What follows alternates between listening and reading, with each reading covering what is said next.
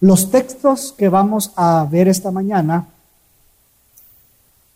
probablemente para algunos de los que están aquí serán muy familiares. Algunos porque probablemente dentro del seminario, en las clases los han visto. Incluso hace un par de meses tuve el hermoso privilegio también de poder compartir una materia y mirábamos algunos eh, partes de lo que hoy vamos a aprender. Por eso es que una de mis oraciones también le decía al Señor que me dé la suficiente gracia y sabiduría para poder darme a entender en un, un tema tan amplio donde podemos pasar horas y horas y horas y horas y horas y horas hablando de eso. Pero nada más, el tiempo que tengo, trataré de poder explicar un poco lo que es estos textos que vamos a examinar en esta mañana. Así que probablemente tú te puedas ver tentado y tengas la actitud de no prestar atención a estos versículos. Así que yo te invito, iglesia, a que no vayas a caer en el error de pensar de que como ya lo sabes, pero aquí no se trata de que si lo sabes, se trata de ver si lo estamos viviendo. Así que repito, es mi oración al Señor que lo escuches como si nunca lo hubieras escuchado. El tema de esta mañana es predicándonos el Evangelio en todo tiempo. Y es que la tentación, hermanos, en la que muchos podemos caer es en pensar que el Evangelio solamente es para aquellos que no conocen de Jesucristo. Lo cual obviamente es una realidad, es una verdad. Sí, claro que sí. Pero no debemos olvidar que el Evangelio seguirá siendo en nosotros o para nosotros parte de nuestra vida. Porque es por medio del Evangelio que tú y yo podemos obedecer, es por medio del Evangelio que tú y yo podemos vivir, caminar en santidad. En otras palabras, iglesia, es la única manera en la cual podemos vivir dependientes del Espíritu Santo en nuestras vidas. Ahora bien, creo entonces que es necesario, antes de comenzar, podamos entender lo que es el Evangelio para nuestras vidas. Es aquí entonces donde entramos a lo que en esta mañana aprenderemos juntos en Romanos capítulo 3, versículos 21 al 26. Por esa razón es que a través de este pasaje espero que seamos exhortados y animados pero a la vez veamos que Dios en amor envió a su Hijo Jesucristo. Pagó el precio por cada uno de nosotros para que por medio de su muerte expiatoria hoy seamos justos delante de Él. Vamos a la Biblia, hermanos. Romanos capítulo 3, versículo 21 al 26 y dice la palabra de Dios así. Pero ahora, aparte de la ley, la justicia de Dios ha sido manifestada, atestiguada por la ley y los profetas. Es decir, la justicia de Dios por medio de la fe en Jesucristo para todos los que creen, porque no hay distinción por cuanto todos pecaron y no alcanzan la gloria de Dios. Siendo justificados gratuitamente por su gracia, por medio de la redención que es en Cristo Jesús, a quien Dios exhibió públicamente como propiciación por su sangre a través de la fe, como demostración de su justicia, porque en su tolerancia Dios pasó por alto los pecados cometidos anteriormente, para demostrar en este tiempo su justicia, a fin de que Él sea justo y Él y sea Él que justifica al que tiene fe en Jesús. El sermón de esta mañana será desarrollado nada más en dos partes. La primera de ellas vamos a tratar de dar una explicación a todo lo que Pablo nos quiere hacer acá. Ahora bien, es interesante ver, amados hermanos, que Pablo hace un, ah, un recorrido, digámoslo, de la naturaleza del ser humano, desde el capítulo 1, versículo 18, hasta Romanos capítulo 3, versículo 20. Pablo hace un recorrido. Ha demostrado que todos son pecadores, comenzando por los gentiles, siguiendo con los judíos, para así venir y concluir de que todos somos culpables. Así que antes de poder entrar en detalle del pasaje, quiero que nos detengamos por un momento en un versículo, un versículo anterior, el versículo 20. Y es que para poder entender, hermanos, la buena noticia que Pablo nos quiere dar en los versículos del 21 al 26, usted y yo debemos hacer una pequeña evaluación de lo que ha venido hablando anteriormente. Repito, Pablo, el apóstol Pablo, ha demostrado que todos los seres humanos han sido declarados culpables en el tribunal de Dios. Es decir, que todos están bajo pecado. Y vea qué interesante aquí porque eh, es, interesante ver que, que, que Pablo lo que está tratando de destruir es todo indicio de autojusticia que hay en los seres humanos. ¿Por qué hace esto?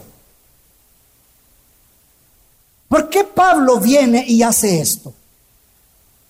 Ah, porque lo que él quiere es presentarnos el Evangelio. Ya que de lo contrario, no lo vamos a entender. Mucho menos vamos a poder reconocer que es por gracia.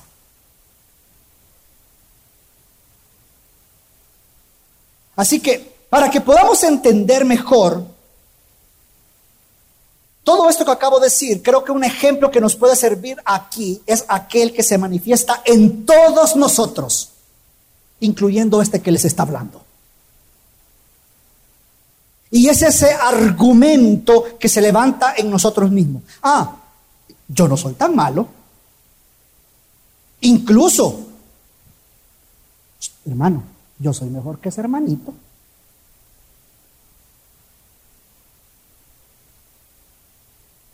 Hermanito que usted va a la par, es mejor que. Es más, es más, mire, mire, hermanos, yo no soy como los mareros. Esos que andan asaltando, andan extorsionando. Esos que están asesinando a personas. No, yo no soy como ellos. Pastor, yo, yo no soy como esos que mienten a sus cónyuges. No, no, no. Pastor, yo, yo no soy de esos, de esos y de esas que le cambian la contraseña del celular para que mi cónyuge no sepa. No, yo no soy de esos, pastor. No, no, no, no, no.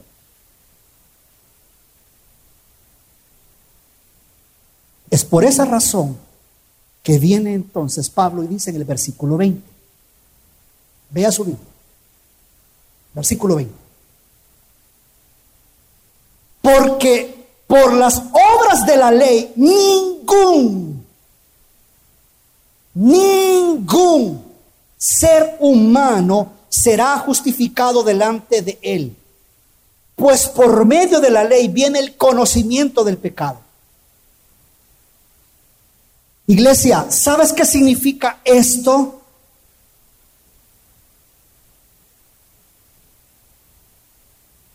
Ninguno, ninguno será declarado justo en el tribunal de Dios. Por eso entonces es importante que sepamos, hermanos, que la ley, su función es ayudarnos a ver nuestro pecado. Incluso esos pecados expuestos o incluso esos que son bulliciosos de manera pública. Sí, pero también esos que se cometen y se hacen en lo secreto, como dice Romanos 2.16.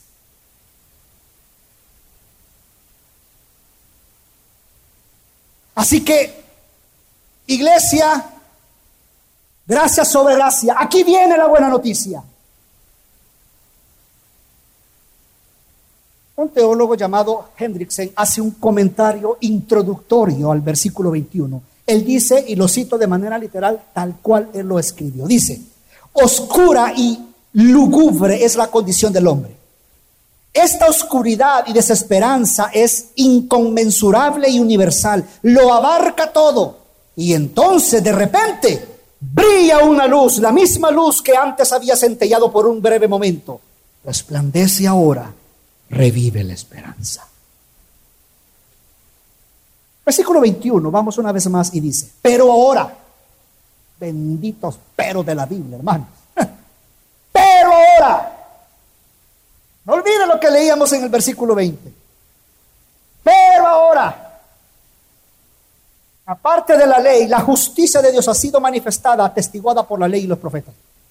Hay un autor, un teólogo también llamado de apellido Hunter, lo cito, dice, habiendo diagnosticado la enfermedad del hombre. Es decir, este teólogo hace un recorrido, eh, hace un resumen de todo lo que Pablo habló anteriormente. Entonces él dice, habiendo diagnosticado la enfermedad del hombre, Pablo describe ahora la curación ofrecida por Dios. Mire, estos textos que vamos a ver esta mañana, muchos, y cuando digo muchos son muchos, muchos teólogos en sus escritos han dicho que estos versículos son un dilema. Incluso algunos han llegado a decir que es un es un gran dilema.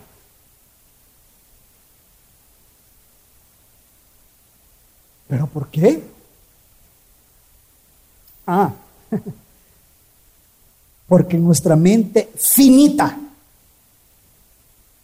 nos preguntamos, ¿cómo es que Dios, ese que es justo, santo, nos pueda recibir o aceptar o en su misma presencia si somos malvados, ¿cómo es posible?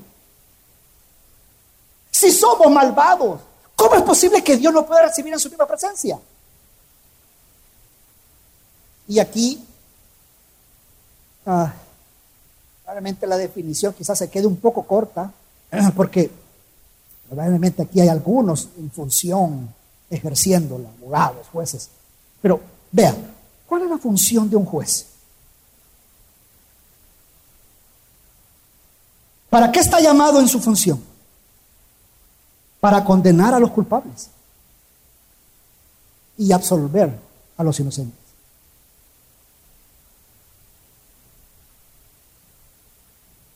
Condenar a los culpables, absolver a los inocentes. Ok, ahora, detengámonos por un momento y hagámonos esta pregunta. Si Dios, el único juez, justo en todo, en todo esto que nosotros llamamos el universo, se llama el universo, ¿cómo es entonces que Él mismo, del cual Pablo ya nos ha dicho que todos nosotros somos culpables y Él nos declara no culpables? Y aquí está la hermosa noticia, hermanos. Aquí está la hermosa noticia que Pablo nos trae en esta mañana. Y es que la única manera, iglesia, en que Dios podía salvarnos y aceptarnos en su presencia es que Él mismo nos provea la justicia que su justicia demanda. Es decir, que para que tú y yo podamos estar en la misma presencia de nuestro Señor, es que seamos justos. Ahora, ¿y cómo se logra esto? Bueno, el mismo texto nos lo dice. El texto dice que Dios mismo ha hecho un despliegue, un recorrido, un despliegue de su justicia en el Evangelio, la cual es ofrecida aparte de la ley. Pero ahora, dice, pero ahora, recuerde, versículo 21, pero ahora, aparte de la ley, se ha manifestado la justicia de Dios, testificada por la ley y los profetas. ¿Sabes qué significa esto, iglesia preciosa, en esta mañana? ¿Sabes qué significa esto? Que si antes, allá en el Antiguo Testamento, se necesitaban de ritos y la ley exigía eh, eh, rituales, hoy en Cristo ya no. ¿Pero por qué? Porque la justicia de Dios, iglesia, la justicia de Dios, esa que ha sido manifestada, lo contiene todo. En otras palabras, no tiene que ver con lo que tú hagas, no tiene que ver con lo que tú dejes de hacer. Deja de pensar, iglesia, deja de pensar que si haces algo para agradar a Dios, vas a obtener más o vas a lograr algo. No, no, no, no, deja de pensar así. Por eso es interesante, porque continuemos. Apenas vamos comenzando, hermano. ¿Ah? Llegamos al versículo 22 y vemos cómo Pablo viene y nos dice que para obtener esa justicia en Dios es por medio de la fe en Cristo Jesús. Ay, iglesia, es ahí, es ahí donde es aplicada la justicia de Dios. Y lo más espectacular de esto es que es para todos aquellos que creen. Para todos aquellos que creen. Ahora bien, aquí hay algo que no debemos de obviar. Y es que al hablar de que la fe es mediante en Jesucristo el Mesías, Pablo lo que nos quiere decir es que la fe, la fe descansa exclusivamente en Cristo Jesús. Él, iglesia, Él es el objeto de la fe. Amada iglesia, Dios ha puesto a Jesús como el único medio para salvación. Por lo tanto, nadie, nadie puede tener fe en Dios si antes no la tiene en Jesucristo. Nadie.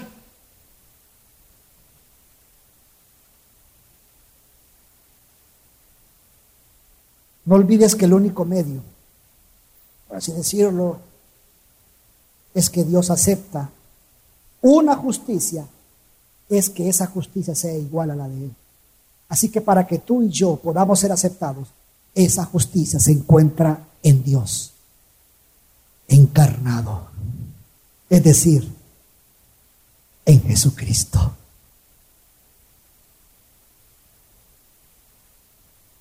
Por eso, iglesia, hoy va a entender por qué el Padre solamente se complace en el Hijo. Porque Él es el único en quien Dios se complace. Jesucristo. Por favor, por favor, iglesia, deja de pensar que Dios nos ama tal cual somos. No, eso no es cierto, eso es una mentira. Al único a quien ama tal cual es, a Jesucristo, a mi Señor, mi Salvador, mi Redentor. Un teólogo llamado Porter dijo, nos ama a pesar de lo que somos. Y eso es diferente. Eso sí es diferente. Pero al único a tal cual ama, ¿cómo es? Es a Jesucristo. A nosotros nos ama a pesar de lo que somos. ¿Me está entendiendo? A pesar de lo que somos. Por eso, una vez más, esto lo hace muy diferente. Lo que sí hace Dios por medio de Jesucristo es lo siguiente, mire hermano. Nos une.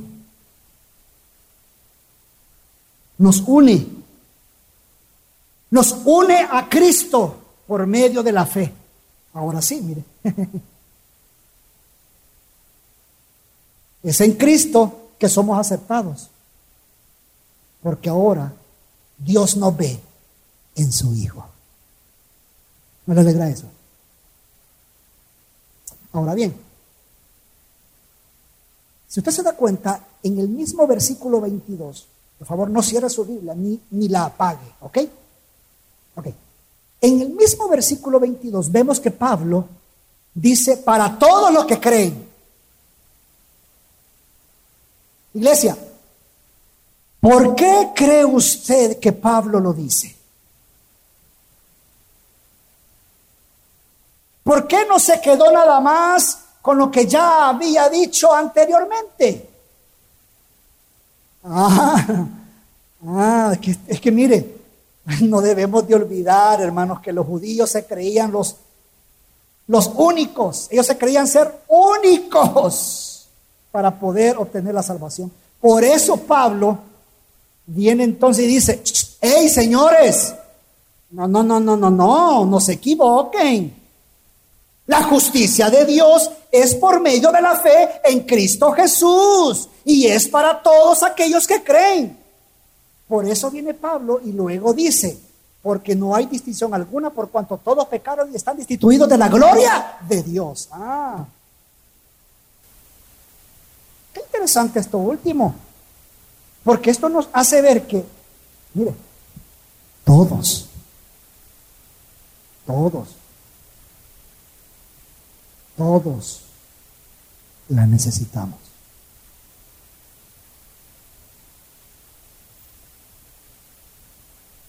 Y aquí, iglesia preciosa de Jesucristo, llegamos al punto de reflexión. Muchos de nosotros no le damos la gloria de vida a Él. Una vez más, pensamos que por lo que tú haces o dices es que te vas a salvar. No, no, no, no, no, no, no. No, no y no. Tú y yo no podemos hacer absolutamente nada. Y aquí, préstame mucha atención, amigos, si nos visitan en esta mañana, o si hay amigos que nos están sintonizando por el canal o por el Facebook, cualquier red social. ¿Está siendo transmitido esto? Ok.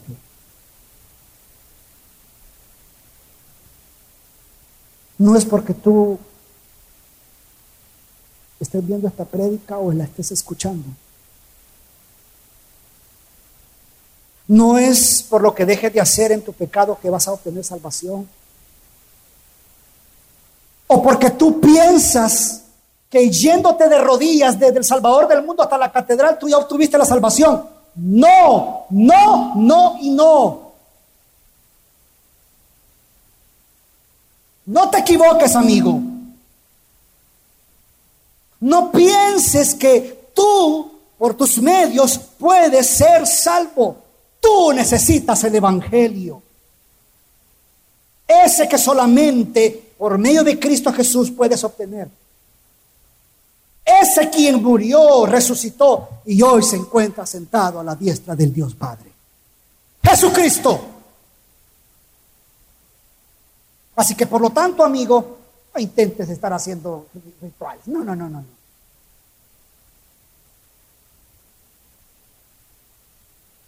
y para nosotros, iglesia.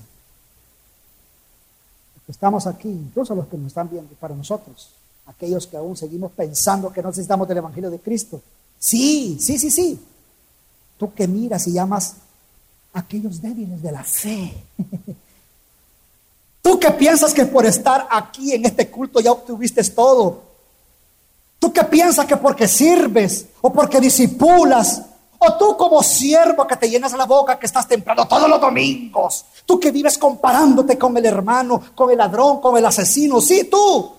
¿Por qué mejor no te comparas con la gloria de Dios?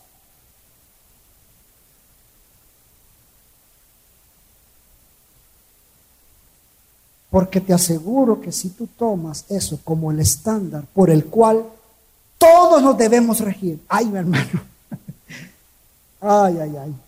Ahí te darás cuenta de que estás, o mejor dicho, estamos iguales a todos, a los que ya mencioné anteriormente. Por lo tanto, iglesia de Jesucristo, no hay nadie sobre la faz de la tierra que entonces no necesite de esa justicia que Dios mismo provee en el Evangelio.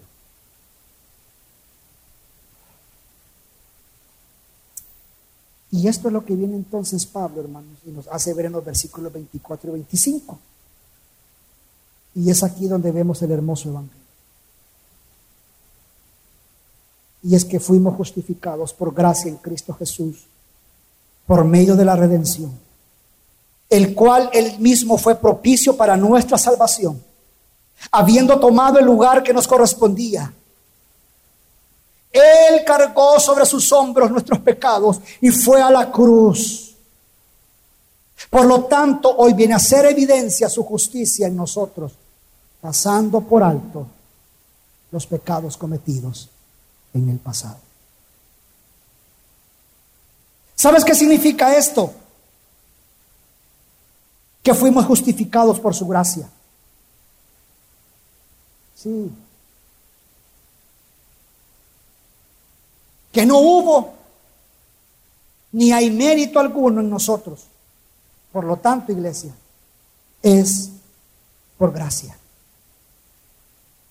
Es porque a Él le plació por gracia, dice la Biblia, es que somos justificados. Y aquí recordemos que la palabra, hermanos, justificación, la que aparece acá, tiene que ver con una palabra que se usaba en el tribunal.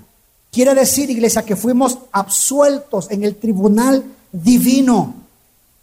Y ese juez, quien es Dios, absuelve a los elegidos de la culpa y el castigo y ahora nos ha declarado justos sin que lo merezcamos, sin que lo seamos.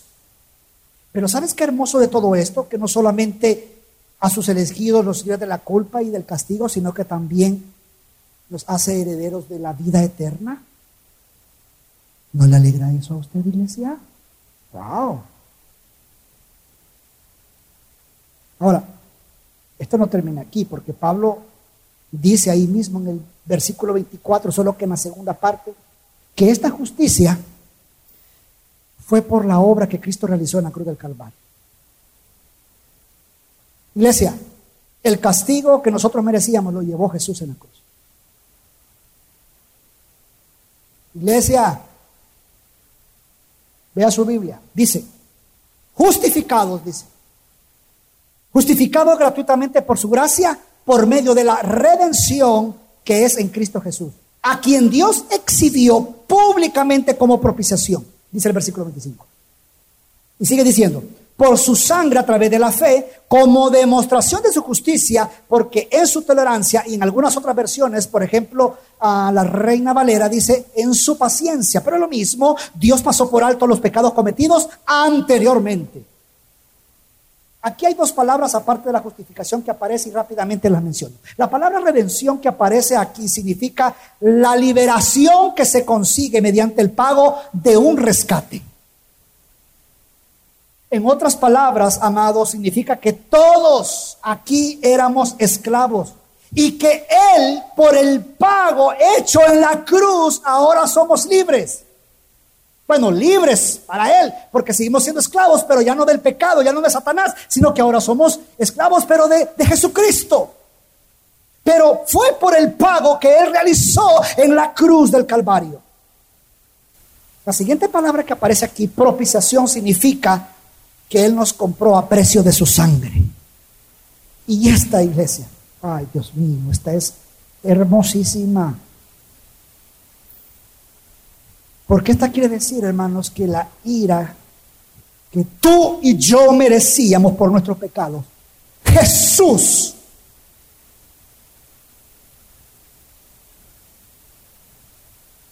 Jesús la llevó por ti y por mí.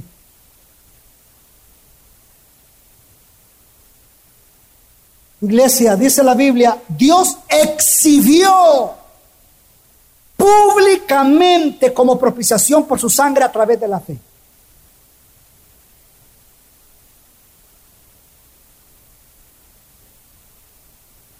Esa es la fe. Creer en Jesús. ¿Pero para qué? ¿Para qué? Para demostrar en este tiempo su justicia a fin de que Él sea justo y que Él justifica al que tiene fe en Jesús. Por eso, iglesia, ¿quieres ver qué tan justo es Dios? Mira la cruz. Mira la cruz. ¿Tú quieres ver qué tan justo es Dios? Mira la cruz todo el tiempo. Y es aquí donde entramos, porque le dije que en dos partes. Este es Y aquí entramos a esa segunda parte. Y hablamos de los puntos, términos teológicos, porque hay que respetar el texto. Pero ahora, para terminar, ¿de qué me sirve saber todo esto? ¿De qué me sirve saber, saber todo esto? No olvides que Dios en amor envió a su Hijo Jesucristo, pagó el precio por cada uno de nosotros, para que por medio de su muerte expiatoria hoy seamos justos delante de Él. ¿Por qué debo estarme recordando el Evangelio en primer lugar? ¿Por qué? Porque somos pecadores. ¿Sí, Somos pecadores. Por eso debemos estarnos recordando en todo tiempo el Evangelio. Somos pecadores, hermano. Y Dios es santo, santo, santo.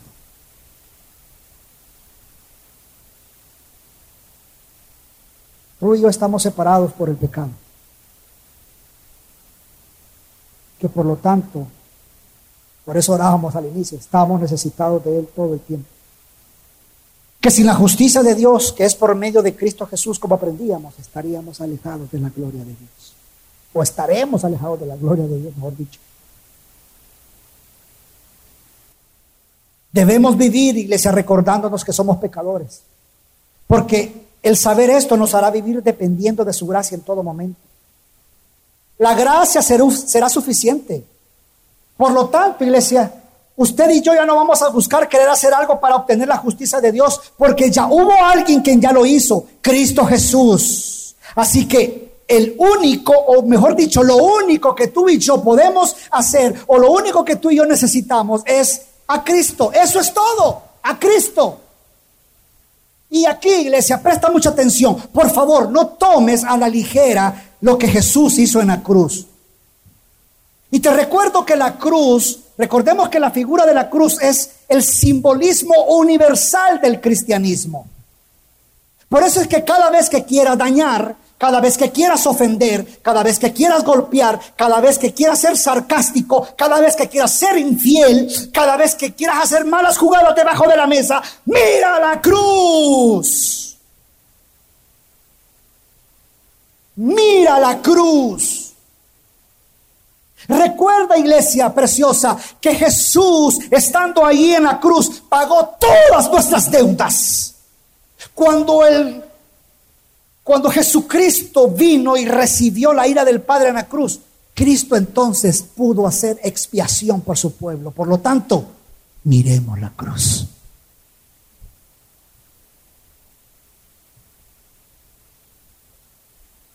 Iglesia,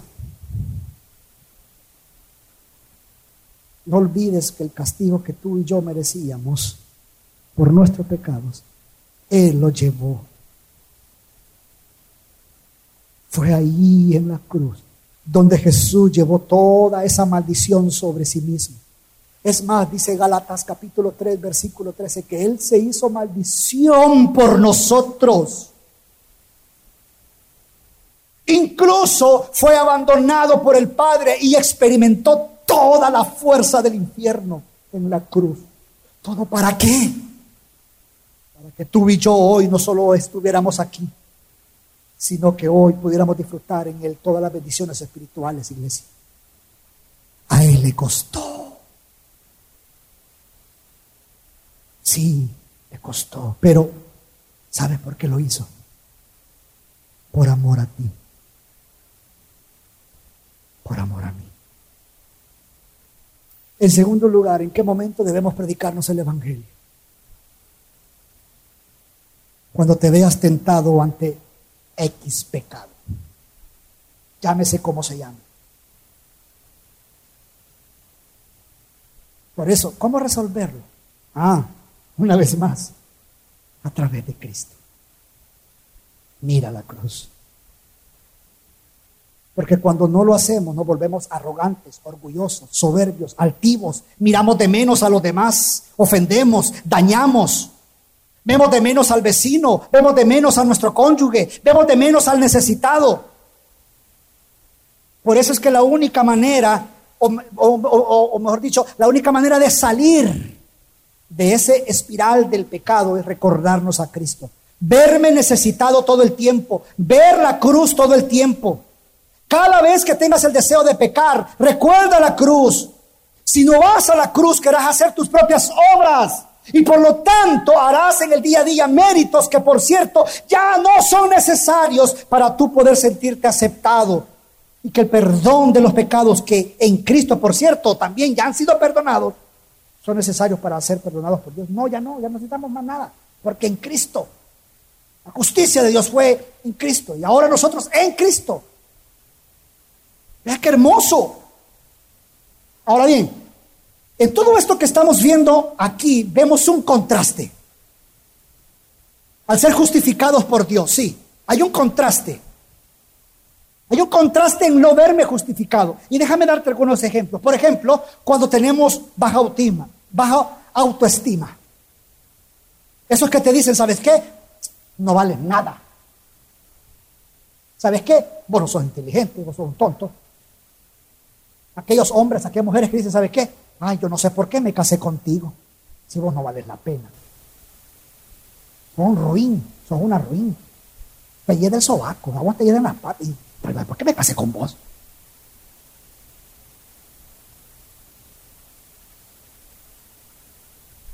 Pero por otro lado, cuando queremos llamar atención en todo momento, y aquí, mire, jóvenes, y no tan jóvenes también, Deja de buscar aceptación en las personas. Deja de buscar satisfacer tus deseos pecaminosos en cosas de este mundo. Tú ya fuiste aceptado por mi Señor Jesucristo. Deja de decir, ay, pobrecito yo. Y no lo hago en son de, burla, no, no, no. Pero me dicho, ay, pobrecito. Yo como, yo fui abandonado, por eso soy así. Es que como a mí me dejaron, en el altar me dejaron a mí. Muchos hacen broma de eso y dicen, estado, soltero, casado, viudo, dejado en el altar, abandonado. ¿Cómo, cómo es la cosa? Ay, no, pobrecito de mí, por eso soy así. No, no, no, no, no. Tú ya fuiste justificado en Cristo Jesús. Ay, nadie me quiere. Por eso voy a hacer esto, para sentirme aceptado. No, no, no, no, tú no necesitas hacer absolutamente nada. Tú ya sos aceptado en Cristo Jesús. Pero, ahora, hagámonos una pregunta. Pero, ¿qué pasa si vienen a la cruz? Todo esto que acabamos de mencionar, ¿qué, ¿qué pasa si estos vienen a la cruz? ¿Qué pasa si tú vienes a la cruz y tú piensas así de esa manera, de lo que ya lo dijimos? ¿Qué pasa? ¿Qué pasa si vienes a la cruz? Ah, se sentirán amados, verán su propia realidad. ¿Por qué? Porque ya han sido aceptados y amados por Dios. Así que una vez más, Deja de buscar satisfacción en una persona. Tu satisfacción es en Cristo. Deja de andarte ofreciendo. Deja de, andar enseñando de más. Tú eres aceptada, aceptado en Cristo Jesús. Por esa razón entonces es que debemos de predicarnos el Evangelio en todo tiempo. Y aquí llegamos al final. Mira, si hay algo que destruye matrimonio, hombres en general, mujeres, jóvenes, relaciones de amistad, relaciones de hermandad dentro de la iglesia de Jesucristo. Si hay algo que destruye todo eso, es la culpa. Tú buscas hacer cualquier cosa. Cuando yo sé que mis hijos han hecho algo, y yo digo, ah, este quiere hacer para que no le caiga. Y, y así somos muchos de nosotros. Muchos vienen a la iglesia pensando de que mm, para que no me caiga tan duro voy a ir.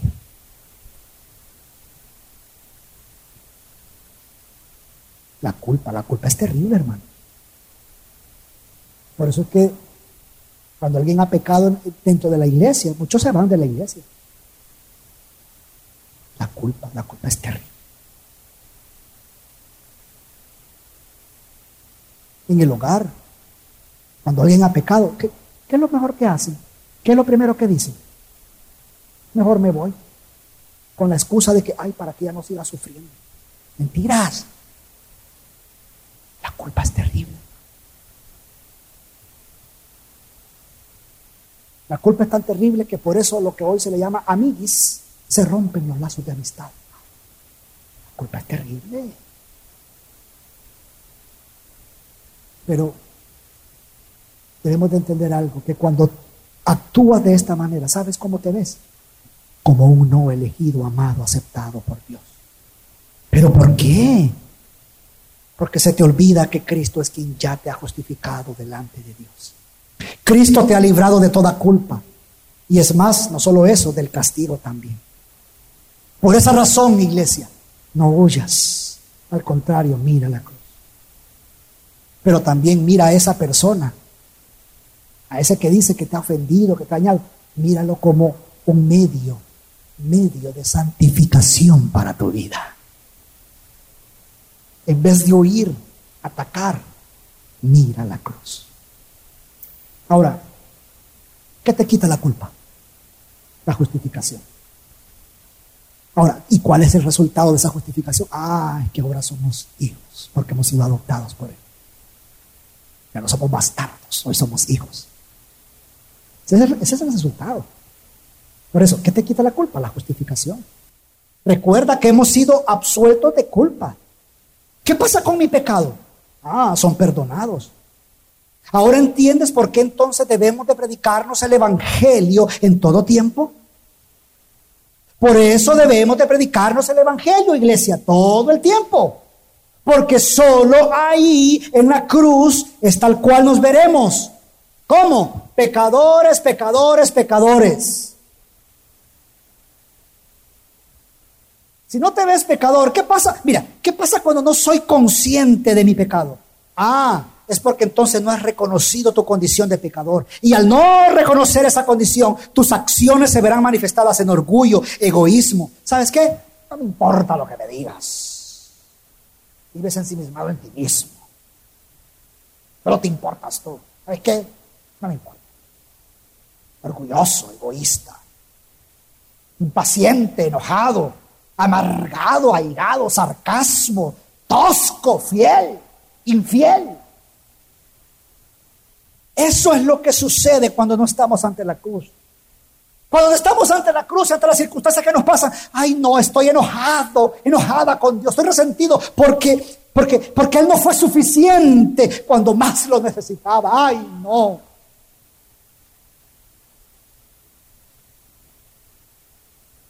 Pero, ¿qué se logra? O mejor dicho, ¿qué logra la cruz en mí? Todo lo contrario a lo que ya dije. Paciencia. Tranquilo, feliz, contento, amable, fiel, perdonador. Ahora, ¿cómo se logra esto? ¿Por medio de quién, iglesia? Excelente. Por medio de Cristo Jesús, quien ya nos ha justificado ante el Padre. Gloria a Dios por esto. ¿Usted puede decir conmigo, gloria a Dios? Amén. Por todo esto, no dejemos de predicarnos el Evangelio en todo tiempo. ¿Por qué? Dios en amor envió a su Hijo, Jesucristo, pagó el precio por cada uno de nosotros, para que por medio de su muerte hoy seamos justos delante de Él. Vamos a orar.